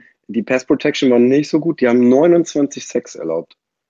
Und ähm, insgesamt hatte die, die Offense äh, 16 Turnovers. Ne? Also da müssen sie dran arbeiten, an der Pass Protection und den Turnovers. Das ist, das ist klar, aber ich glaube, Offensive Line ist so eine Position, die, die ist wirklich, da wirst du auch über die Jahre besser. Also da, ja. da, da ja. lebst du auch von Erfahrung. Also hier, klar, ist es nie gut, wenn du schon viel kassiert hast, aber ich glaube, hier ist es wirklich so, wenn du jemand hast, der schon länger dabei ist, da, da, da merkst du auch Schritte von den Jahren normalerweise zum nächsten Jahr. Und ich glaube, das könnte ganz spannend werden. Man bekommt ja auch einiges an Recruits beziehungsweise auch an äh, Transfers noch in die Offensive Line rein. Also auch ein, zwei Three-Star, gerade für die Inside Offensive Line. Also hier bekommt man spannende Spieler. Und ich denke, da könnten wir äh, gespannt sein, was die so im nächsten Jahr bringen. Und in, ja. interessant wird auch, interessant wird auch, sie haben ja einen Recruit geholt, den ich sehr, sehr spannend finde der wird zwar als Athlet geführt, weil er hat auf der Highschool hat der Wide Receiver und Cornerback gespielt. Ich weiß nicht, wie sie ihn einsetzen. Wenn sie ihn als Wide Receiver einsetzen, also ich, spreche von Cam Jeffrey, der ist 6 Fuß, 195 Pfund, der kommt aus Tuscaloosa, aus dem Herzen der Crimson Tide. Ähm, der hat sogar Georgia Tech und Coastal Carolina abgesagt, damit er für Arkansas State spielen kann. Ähm, der ist, wie gesagt, auf beiden Positionen eingesetzt worden, absoluter Ballhawk der hat super sichere Hände und einen, mega Instinkt für die Richtung des Balles. Also wo der, wo der Ball hinfliegt, irgendwie scheint er das zu spüren, zu fühlen. Er ist immer in der, in der richtigen Richtung, hat eine riesige Range, also eine riesige Reichweite, um an, an, an den Ball zu kommen. Ähm, wenn er als Cornerback eingesetzt wird, neigt er dazu, ähm, richtig coole Tackles zu setzen, die ähm, immer auf den Fumble, also die Fumbles erzwingen. Ich weiß nicht, wenn sie ihn als Wide Receiver einsetzen, haben sie ähm, eine zusätzliche Waffe mit sehr, sehr sicheren Händen. Da weiß ich nicht, wie sie planen mit ihm. Ja, das habe ich tatsächlich auch noch nicht rausfinden können. Also er hat wohl auch im Spring Practice noch beides in Teilen gespielt. Also da wird man einfach jetzt mal schauen müssen, wie dann am Ende die Aufstellung für den ersten Spieltag ist. Ja auch noch ein junger Spieler und vielleicht werden sie da auch mal auf beiden Seiten ausprobieren. Das ist ja glücklicherweise im College Football kein Problem mit den Nummern, dass man da äh, auf beiden Seiten spielen kann, dass es da nicht irgendwie einen Ärger für gibt. Von daher, ja, glaube ich, haben wir ja auch wieder eine sehr, sehr spannende Offense. Einmal mit einem Returning Quarterback aus dem letzten Jahr, der über 2000 Yards gepasst hat und dann noch mit einem, ja, ehemaligen guten Recruit von einem großen, von der großen Uni. Und in der Defense bekommt man auch dann wiederum äh, acht Starter zurück, aber wir haben es heute schon oft angesprochen das ist nicht immer gut und das ist vielleicht auch hier nicht unbedingt das Beste, weil man war letztes Jahr auch nur die 115 im ganzen Land und gerade die Passing Offense war hier ja eine, äh, eine absolute Schwachstelle. Das kann man leider nicht anders sagen. Also man hat 314 Yards pro Spiel im Schnitt zugelassen. Das ist halt einfach viel, viel, viel zu viel. 37,2 Punkte, also nur ein Punkt quasi weniger wie, ähm, wir hatten sie eben, die ULM Warhawks und ja. die beziehungsweise die Texas State Bobcats mit 38,2. Also die Defense war eine Schwachstelle. Hast du einen Lichtblick? Tja, ähm, die, die besten Spieler in dieser Defense waren noch Linebacker Justin Rice und Tackle Forrest Merrill. Ähm, aber die sind beide weg. Also so einen richtigen Lichtblick habe ich da auch nicht. Ich sehe da eigentlich eher schwarz. Die haben auch letztes Jahr 6,3 Yards pro Play zugelassen. Ähm, die, haben mächtig gestruggelt, also die Defense. Und das ist so, man kann eigentlich sagen, die ganze Defense ist die Schwachstelle dieses Teams. Also die, die, sie müssen eigentlich die komplette Saison über die Offense gehen, wenn sie da nicht wirklich einen Schritt nach vorne machen und sich weiterentwickeln. Ähm, tja, also das, da sehe ich, sie haben zwar über das Transferportal, haben sie äh, vier Defensive Liner geholt. Einer ist so ein Hybrid-Linebacker, äh, Defensive Liner, Kevin Bennett. Aber der Rest sind alles D-Liner. Also nichts für die Secondary, kein Linebacker. Tja, man wird sehen. Das, ja. Da sehe ich eher schwarz. Du hast es schon angesprochen. Es ist halt bitter, wenn deine zwei Stärksten dich verlassen. Also ähm, Justin Rice ist mit dem ehemaligen Head Coach zu Utah State gegangen. Um das mal der, der, ähm, der, der Vollständigkeit halber zu sagen. Ich glaube, ein Name, auf den man achten könnte, wäre T-Way Ayers. Das ist ein Defensive End, der hat letztes Jahr wenigstens vier Sacks produzieren können. Und dann, du hast die Transfers schon angesprochen, ähm, Thurman Gators ähm, von Louisville und Joe Ozukwu von North Texas, die könnten wahrscheinlich auch relativ schnell Spielzeit sehen. Und ja, sonst ja, muss ich dir recht geben, wird es eine schwierige Sache. Man bekommt zwar Erfahrung auf, dem, auf der Linebacker-Position zurück, ähm, unter anderem mit äh, Brown, Jamario Brown, der war letztes Jahr Leading Tackler, beziehungsweise war der aktivste Tackler aus dem letzten Jahr mit 44 Tackles der Linebacker und der Leading Tackler aus dem letzten Jahr mit Illyri Alexander, dein Strong Safety, also dein Box Safety, der kommt auch zurück. Vielleicht ist das so eine kleine ähm, ja, positive Sache, dass du quasi deine Run-Defense immer noch beisammen hast, aber für die Secondary könnte das eine ganz, ganz schwierige Sache werden. Und ja, wir gucken auf den Spielplan und sehen Central Arkansas in Woche 1. Dann spielt man gegen Memphis, dann spielt man at Washington, dann spielt man at Tulsa, man spielt zu Hause noch gegen Coastal Carolina, man spielt äh, zu Hause gegen Louisiana, man spielt zu Hause gegen Appalachian State. Und was sagst du zu dem Spielplan? Also der klingt jetzt auch wieder ich nicht find, ganz so einfach. Nein, gerade diese Out-of-Conference-Games, also lassen wir Central Arkansas mal außen vor, aber äh, Memphis, at Washington, at Tulsa, ähm, das sind drei sehr, sehr schwere Spiele. Und ich glaube auch nicht, dass Arkansas State mit der Defense die gewinnen kann. Ähm, es wird spannend zu sehen sein, wie Tulsa jetzt 2021, 2020 waren sie ja ganz gut. Ähm, ja, ich glaube nicht, dass, dass sie da großartig was reißen in dem Out-of-Conference-Schedule. Out Und dann in dem, in dem eigentlichen Conference-Schedule, ja, man hat Coastal Carolina, man spielt Louisiana, App State. Ähm, das wird eine ganz, ganz schwere Saison für Arkansas State. Dazu muss man sagen, die sind letztes Jahr so ein bisschen in die Regression das war das erste Jahr, ähm, wo sie kein, keine äh, Bowl-Einladung bekommen haben. Und davor haben sie neun Jahre in Folge äh, Bowl-Einladung bekommen, haben ja auch äh, die, soweit ich weiß, die, die, die Conference, die Sunbelt auch mal gewinnen können, wenn Louisiana nicht oben stand oder App State. Ähm, ja, und die sind jetzt wirklich, man merkt es halt im letzten Jahr so ein bisschen in der Regression und mit dem Spielplan äh, wirst du da, glaube ich, auch bleiben. Also du wirst, ich glaube nicht, dass Arkansas State um den Conference-Titel mitspielt, den Division-Titel und sie werden es auch schwer haben, ein Bowl-Spiel zu erreichen. Ja, da gehe ich mit und man kann gespannt sein, wie sich das Ganze entwickelt. Ich glaube auch hier wieder, ähm, man kann vielleicht sogar hoffen für die für die also für die Franchise wollte ich gerade sagen, für die Uni an sich, dass man vielleicht auch mit dem jüngeren Quarterback geht, einfach vor dem Hintergrund, dass das so eine Sache ist. Ähm, klar, James Blackman sollte vielleicht interessant sein, aber für die Zukunft von so einer Uni ist er dann wahrscheinlich nicht geeignet. Von daher kann man einfach gespannt sein, wie Butch Jones da in den nächsten Jahren rekrutiert und wie er dieses Team wieder auf Vordermann bringen möchte. Und ja, ich glaube, das war das Team, über das wir jetzt sprechen, war einer der Gründe, warum du diese Division gewählt hast. Und die Louisiana Raging Cajuns äh, das Team, was in Woche 1 die Iowa State University schön mit 31 eine kleine, 14. Eine kleine Frage dazu an dich, du als Mighty Five Experte. Ähm, das habe ich nirgendwo lesen können. Die hießen ja früher Louisiana Lafayette Raging Cajuns. Äh, warum haben die diesen Namen geändert? Was ist das?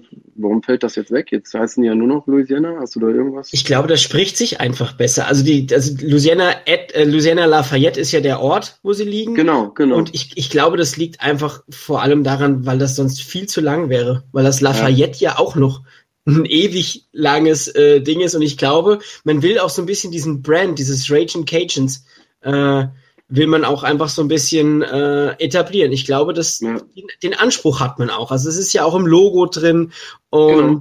man, ich glaube, da geht es einfach um diese, diese, diese Marke, die man da etablieren will, dass man sich auch mittlerweile ja als Uni sieht, die in Teilen vielleicht dem äh, den großen Unis in Louisiana so ein bisschen äh, die Recruits ablaufen will und da bist du mit so einer Marke auf jeden Fall besser, ja, da, ja ist, ist, bist du besser beraten.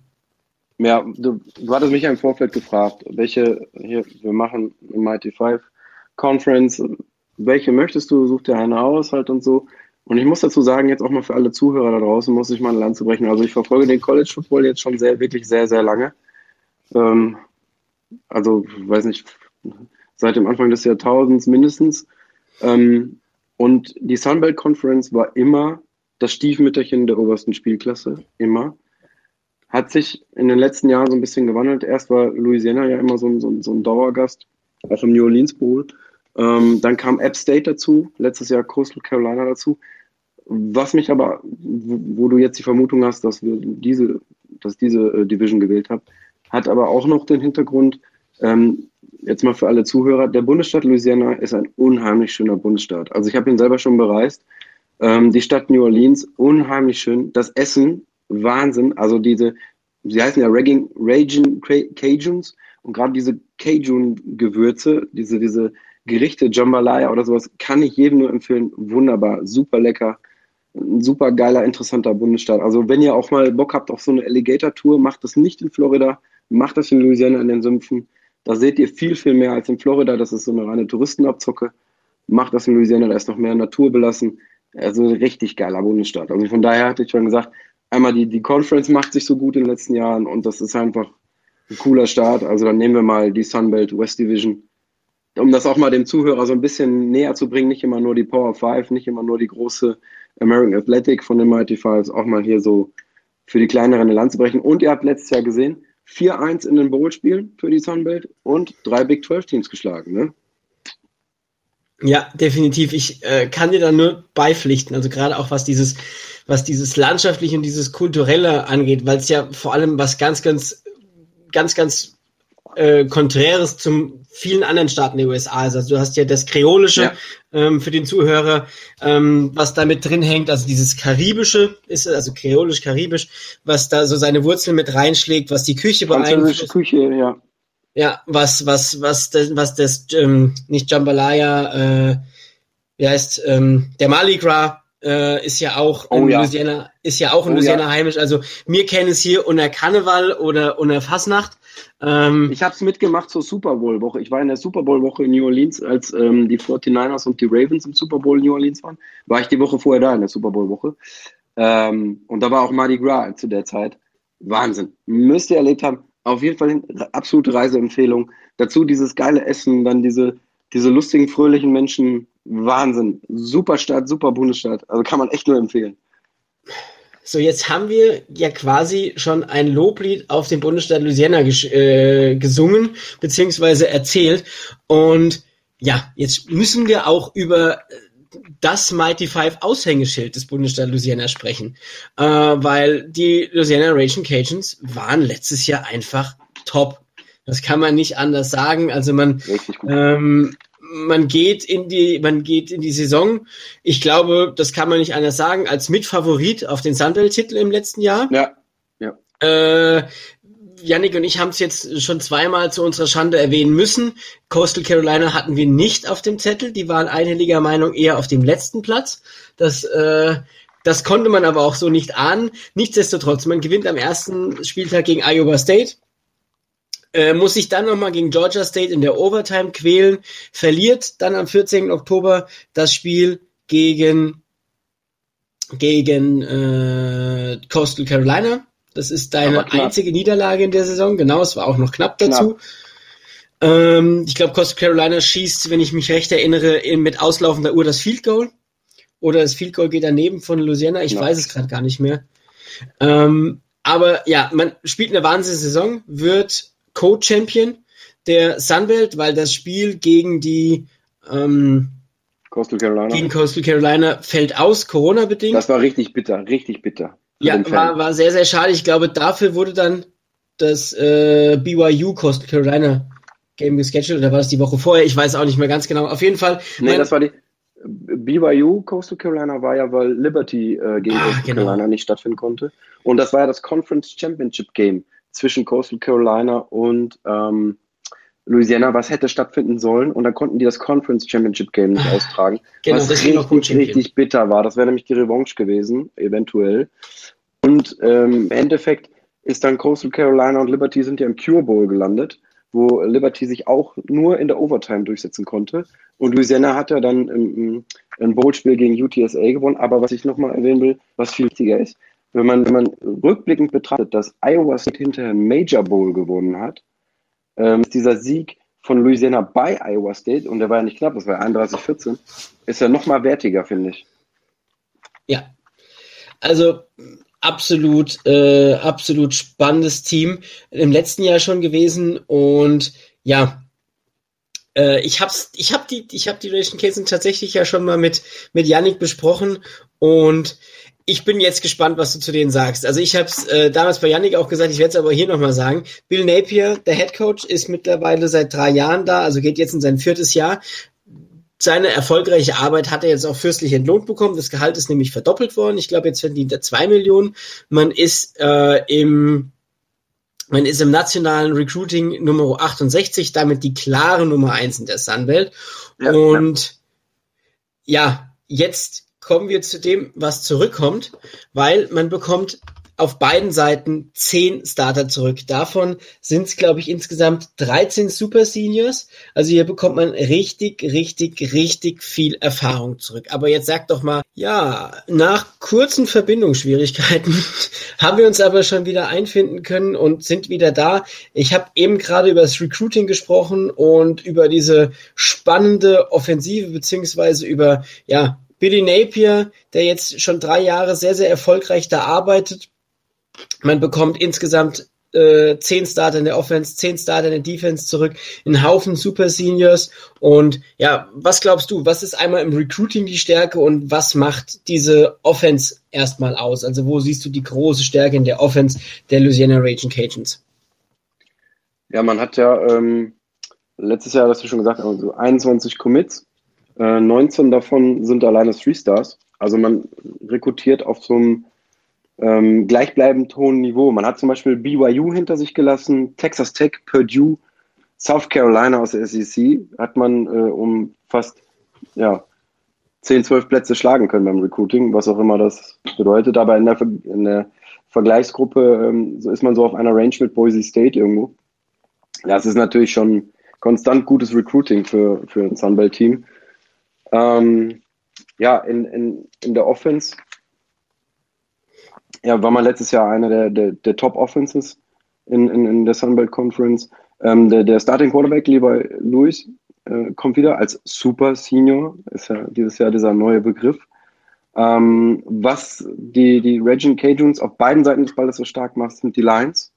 Ähm, die Offensive Line ist einer der, der, besten, wenn nicht die beste in der Sunbelt. Ähm, das Receiving Core hat keine klare Nummer eins ist aber sehr, sehr tief und talentiert besetzt. Also das ist, das macht es aber auch für die Gegner schwer auszurechnen, ähm, welchen Receiver man wie natürlich covern soll. Ähm, das, was man, was man ersetzen muss, sind die beiden ähm, Running Backs, die natürlich letztes Jahr sehr gut waren, Elijah Mitchell und, und Trey Regis. Ähm, das wird nicht so leicht. Ähm, wo man sich noch ein bisschen steigern kann, ist so bei den, bei den Third Downs und, und innerhalb der Red Zone. Und der Kicker. Der Kicker muss konsistenter werden. Also wenn man schon auf den Kicker geht, dann merkt man schon so in der Analyse, okay, der Rest ist eigentlich ganz gut. Man versucht schon jetzt schon die kleineren Details zu finden. Ähm, und was natürlich sehr, sehr stark ist, sie haben einen Transfer reingeholt und jetzt kommt's vom größten Rivalen von Louisiana Monroe, den ich richtig geil finde, richtig nice. Und zwar äh, TJ, jetzt hoffe ich, dass ich ihn richtig ausspreche, Fiailoa das ist wahrscheinlich ein hawaiianischer Name, gehe ich mal von aus. Mhm. Der Typ ist 6 Fuß 4, 340 Pfund, Interior Offensive Line, Offensive Guard, absolutes Monster. Richtiges Monster. Mega Erfahrung. Von 2016 bis letztes Jahr hat er schon für Louisiana Monroe gespielt. Ähm, und ich habe, als ich mir Game Tape von ihm angesehen habe, ich bin ja ein riesen Colts-Fan, das ist eine Mini-Ausgabe von Quentin Nelson. Also ja, der NFL guckt ähm, und, und, sich mit Offensive Line beschäftigt, weiß, Quentin Nelson, einer der besten Guard, der liebt Pancakes. Und damit meine ich jetzt nicht diese kleinen äh, Frühstückspfannkuchen, sondern im Football sind Pancakes, wenn du deinen Gegner einfach ungespitzt in den Boden stammst als Offensive Liner. Ähm, und genau das macht Fialoa. Wenn der mit, mit seinem Oberkörper über den Gegenspieler kommt, hat kein Gegenspieler kaum eine Chance. Also guckt euch Highlights von ihm an. Er pancake die, die, also das sind wie Spielzeuge. Sehen, auch aufgrund seiner Größe, seiner Masse, sehen die gegnerischen Verteidiger wie Spielzeuge. Und der kommt jetzt in diese Offensive Line, die eigentlich schon ganz gut war, kommt der noch dazu. Also das sollte Levi Lewis alle Zeit der Welt geben, die er braucht, um seine Reads durchzugehen. Wahnsinn. Also das ist, die O-Line wird Spaß machen. Ja, da gebe ich dir auf jeden Fall recht. Also man bekommt hier 92 Prozent seiner Starts einfach schon zurück. Also das ist schon ganz, ganz krass. Dazu hat man die fünf wenigsten Tackles for Loss erlaubt mit der O-Line. Du sagst, man bekommt sogar noch eine, äh, ja, eine Verstärkung mit rein. Also absolut spannendes Team. Ich denke, was auch noch wichtig sein könnte, wäre ähm, Chris Smith, der Sophomore, der war letztes Jahr äh, Kick Returner, ist da sogar All-American geworden und der wird wahrscheinlich die Starterrolle von Ragas und Mitchell übernehmen, also auch eine spannende Personalie. Und vielleicht kann auch Freshman Terrence Williams, der zweithöchste Recruit in 2021, schon den einen oder anderen Snap sehen. Und ja, du hast schon eigentlich alles gesagt. Die Wide Receiver Gruppe ist spannend. Die haben letztes Jahr unfassbar viel auch den Ball verteilt bei den Raging Cajuns. Also da hat auch jeder mal den Ball fangen können. Ja, und für und alle, die, ähm, für alle, ich sage jetzt mal Netflix-Gucker war das, glaube ich, ne, die QB1 geguckt haben. Ja, noch ein Incoming Transfer nämlich Lance, Lance Legendry, der nach Hause kommt quasi, also in, den, in die Südstaaten. Ähm, dann werden die einen oder anderen werden ihn kennen. Der kommt, glaube ich, sogar aus New Orleans selber, ne? Ursprünglich. Ja. Ich weiß nicht, ob du damals das QB1 geschaut hast. Der ist ja zu Maryland erst gegangen. Ähm, konnte sich da nicht so richtig durchsetzen und der wird wahrscheinlich Backup von Levi Lewis, denke ich mal. Ja, definitiv. Also der war äh, ja mit, äh, ach, der andere ist zu Kentucky und der dritte ist, äh, ich weiß gar nicht, wo der dritte hingegangen ist, aber ja, Lance, Le Lance LeGrand. Spencer, Spencer Rattler war doch mit drin, ne? Genau, Spencer, Spencer ja genau. Spencer, ja, der war noch dabei. Spencer Rattler, Lance äh, LeGendre und der andere ist jetzt bei Kentucky tatsächlich, glaube ich, äh, im Backup-Battle irgendwo. Ja. Äh, also auch äh, spannende Spieler. Ja, also die, die, die der Quarterback-Room ist, äh, ist gut. Mit Levi Lewis bekommt man natürlich auch seinen Top-Quarterback zurück, der sich gerade im Läuferischen nochmal verbessert hat. Im Passing war es zwar sein schwächeres Jahr, aber das war ja nicht ganz so schlimm. Und ja, die Offensive Line hast du schon erwähnt. Ich denke, die D-Line wird ähnlich stark werden. Auch hier oh ja. äh, verliert man kaum etwas. Man bekommt unfassbar viel zurück mit Sion Hill, ähm, ein Second Team Sunbelt Player, 49 Tackles, 4, 6, 21 Quarterback Pressures. Man bekommt Defensive Tackle Talent Humphrey zurück mit 333 Pfund. Man bekommt Defensive End Andrew Jones zurück, 13 Pressures, 3, 6. Und dahinter noch ein Haufen Spieler. Man bekommt auf Linebacker, Linebacker äh, viele Spieler zurück, unter anderem Lorenzo McCaskill mit 83 Tackles, äh, Ferret Gardner mit sieben Tackles verlost, viereinhalb, sechs. Man hat äh, die verschiedensten Outside-Linebacker zurück. Also das ist unfassbar stark und dann auch noch die, äh, die Defensive Backs. Man war die Nummer vier im ganzen Land gegen den Pass, bekommt hier auch alle Starter zurück. Also ja, was sagst du zu dieser Position? Ja, die, die Defense ist natürlich eine Bank. Also das ist, wenn man sich alleine, alleine die Statistiken, ne? man hat, äh, man ist einer der Top Defenses von allen Mighty Five Group Teams. Ähm, ja, die, die Secondary, die hat letztes Jahr nur zehn ähm, ja quasi äh, Passspiele erlaubt, die Punkte brachten in elf Spielen. Also das ist das ist Wahnsinn, so eine Statistik. Da kommen ja in der gesamten Defense kommen ja zehn Starter zurück. Ähm, das Einzige, was sie vielleicht noch ein bisschen, ja, wo sie sich noch ein bisschen verbessern können, ist so ein bisschen der Pass Rush. Da haben sie lediglich 19 Sacks letztes Jahr gehabt. Ähm, bisschen besser müssen sie in den Third Downs werden und gegen den Lauf. Also gegen den Lauf, also das, die Pass-Defense ist etwas besser als, als die Lauf-Defense. Ähm, sie haben aber sehr gut rekrutiert, was die Defense auch angeht. Und zwar habe ich mir da einen Spieler rausgesucht, richtig nice. Das ist Defensive Liner Nigel McGriff. Der ist 6 Fuß 2, 285 Pfund. Der kommt ursprünglich aus Jacksonville, Florida, hat aber schon zwei Jahre am Juco gespielt bei Northwest Mississippi und der hat sogar West Virginia, also den Mountaineers in der, in der Big 12, abgesagt, um für Louisiana spielen zu können. Das sagt auch schon immer was aus, wenn du im Recruiting auch ähm, Power 5 Teams Spieler wegnehmen kannst. Der war von allen JUCO-Spielern auf seiner Position die Nummer 6. Und der ist so ein Interior Defensive Line, spielt so mehr so linke Seite, mega physisch. Er setzt die Arme richtig gut ein, ist sehr dominant gewesen, ähm, aber trotzdem auch ein sehr schneller, ein sehr quicker Spieler. Ähm, kann sich auch sehr, sehr schnell, äh, die, kann die Richtung ändern, also sehr quick, äh, hat auch so Twist-Moves drauf und, und ist auch ähm, hat auch so einen Instinkt, den Quarterback so ein bisschen, ein bisschen zu jagen. Also Pass, Rush liegt ihm auch so, trotzdem so ein bisschen im Blut. Ähm, ja, nice. Also zu der guten D-Line, die sie schon haben, dann noch so ein Recruit da rein.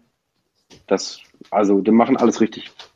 Ja, definitiv. Da gehe ich absolut mit und bin total gespannt. Ich habe bei mir noch so ein bisschen stehen, ähm, dieses Jahr muss es klappen, weil du halt ziemlich viele Super Seniors hast. Äh, und dann wird vielleicht im nächsten Jahr so ein bisschen ein, ein Down Year kommen. Das muss man noch mal schauen, ob das wirklich so ist. Gerade auch wenn du erfolgreich bist, dass du dann auch den einen oder anderen abgeben musst. Aber ja, man kann gespannt sein, wie dieses Team ist. Und wenn wir uns den Spielplan angucken, in meinen Augen könnte er vielleicht zu einem Problem werden, um ja ganz oben in den Top 10 anzugreifen, weil man spielt zwar im ersten Spiel at Texas, also das ist auf jeden Fall das Spiel, äh, wenn du das gewinnst, bist du natürlich erstmal äh, ganz hoch mit dabei. Aber ja, danach. Lukas, Lukas von Horns Horses hat auch schon ein bisschen Angst, glaube ich. Ja, auf jeden Fall. Deswegen hat er ja auch Texas äh, außerhalb der Top 25 gerankt und äh, die Raging Cajuns in der Top 25, dass wenn Texas gewinnt, er sagen kann, mein Team hat gegen ein äh, gegen ein Top 25 Team. Also das hat er schon schlau gemacht. Und ja, Texas ist natürlich ein Highlight. Also in Texas ist einfach ein Highlight da zu spielen, das kann man nicht anders sagen. Mhm. Danach wird er halt ein bisschen schwach, der Plan. Man spielt noch gegen App State und äh, auch äh, zu Hause gegen App State und man spielt noch at Liberty, aber alles andere ja. bleibt dann relativ in der Sunbelt und ja, ich persönlich würde fast sagen, um in der, äh, um in der Top 10 vorstoßen zu können, beziehungsweise zu wollen, ist der Spielplan zu schwach. Was meinst du? Ja, also die, die, die Knackspiele sind natürlich, Knackpunktspiele sind natürlich ähm, App State zu Hause am 12. Oktober. Das ist natürlich interessant in, innerhalb der, der Conference, was ihn aber, ich glaube, nicht den Top-Division-Platz streitig machen wird.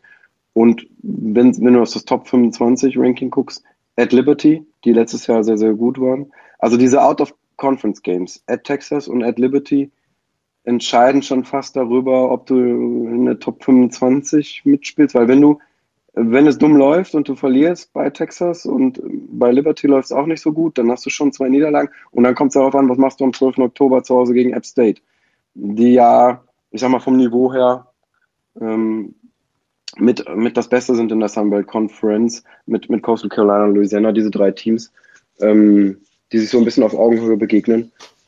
Ja, wenn das dumm läuft, hast du drei Niederlagen und dann bist du als Handball-Team nicht in der Top 25. Ja, da gehe ich absolut mit dir. Also der, der Spielplan könnte vielleicht problematisch für die Raging Cajuns werden. Ja, und äh, wir haben es eben gesagt, es sind nur zehn Teams in der Sunbelt und wir sind schon bei fünf. Und dann möchte ich nur zum Abschluss jetzt der Folge noch, ja, dein Tipp, wie ist denn die West Division am Ende gerankt? Also welches Team siehst du klar auf 1 und klar auf 5? Auf 5 sehe ich klar Texas State. Ähm, wir haben ja die, die Knackpunkte schon angesprochen. Und das Größte wird auch, die werden sich in der Zukunft auch nicht weiter wegbewegen mit dem Recruiting. Ähm, auf der 4 sehe ich aktuell Louisiana Monroe. Ähm, ja, ähnliches Niveau. Die haben viel, viel besseres Recruiting und die können sich in den nächsten Jahren auch noch steigern, aber der Umbruch, der wird noch, wird noch länger dauern. Also die werden dann auf der 4 landen. Auf der 3 sehe ich Arkansas State, weil mit dieser Defense wirst du nicht viel reißen. Und deswegen sehe ich auf der 2 sogar als Überraschung South Alabama, weil die einfach, die Offense ist einfach so spannend und ich glaube, die wird eine Menge, Menge Spaß machen, viele, viele Punkte auf das Scoreboard bringen. Und die Nummer 1 ist für mich ganz klar Louisiana. Also da, da stimmt es vorne wie hinten. Also das vom Coaching, von der Offense, Defense, auch wenn wir gerade den Spielplan ein bisschen als schwierig besprochen haben, trotzdem, die werden die Division gewinnen. Die werden im Conference Championship Game der Sunbelt Conference sein. Und sie haben auch eine reelle Chance, die Sunbelt Conference zu gewinnen und in einem in einem vernünftigen, guten Bowl-Spiel zu landen. Gut, das ist ja langweilig, weil das wäre auch meine, meine Reihenfolge gewesen, gerade auch dieser South Alabama. Die, da, da war ich jetzt tatsächlich gespannt, ob du die vielleicht vor, vor Arkansas State setzt, was du ja auch getan hast, weil ich das ja. auch äh, im Kopf hatte. Und da gehe ich voll mit dir und ich würde sagen, ich sag danke für, für deinen Besuch heute bei mir im Podcast. Wir hatten uns ja die Stundenmarke gesetzt. Ich glaube, die haben wir jetzt leicht geknackt, aber das ähm, war überhaupt nicht schlimm. Ich glaube, die Zuhörer werden genauso viel Spaß haben, wie wir das gerade hatten bei der Aufnahme. Und ja, ich sag wirklich nochmal Danke. Ähm, danke wo finden wir dich auf Social Media? Social Media? Ähm, ihr findet mich ganz einfach unter andy.m.autor.